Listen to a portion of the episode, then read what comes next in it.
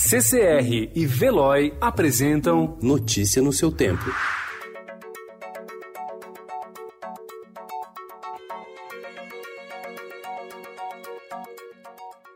Olá, seja bem-vindo. Hoje é sexta-feira, 3 de abril de 2020. Eu sou Gustavo Toledo, ao meu lado, Alessandra Romano. E estes são os principais destaques do jornal Estado de São Paulo. Empresas alegam força maior e pedem revisão de contratos. Efeitos da pandemia motivam ações na justiça para suspensão de pagamento. Mundo chega à marca de um milhão de infectados pelo novo coronavírus, com 50 mil mortos. Presidente diz que falta humildade a ministro Luiz Henrique Mandetta.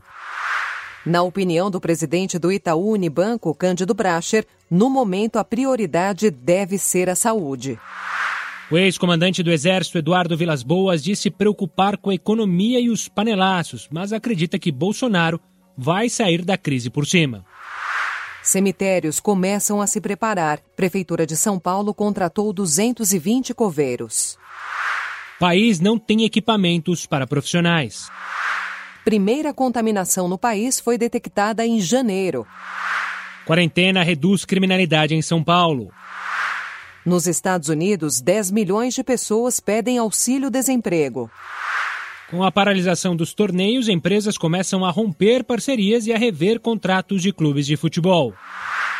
Estadão lança campanha para destacar o trabalho dos profissionais da saúde. Paladar realiza a tradicional degustação de ovos de Páscoa. Em retiro, Gilberto Gil vê a agonia do mundo, entre lágrimas e esperança. Casa sustentável e mais equilibrada, sem reformas complexas. Notícia no seu tempo. Oferecimento CCR e Veloy.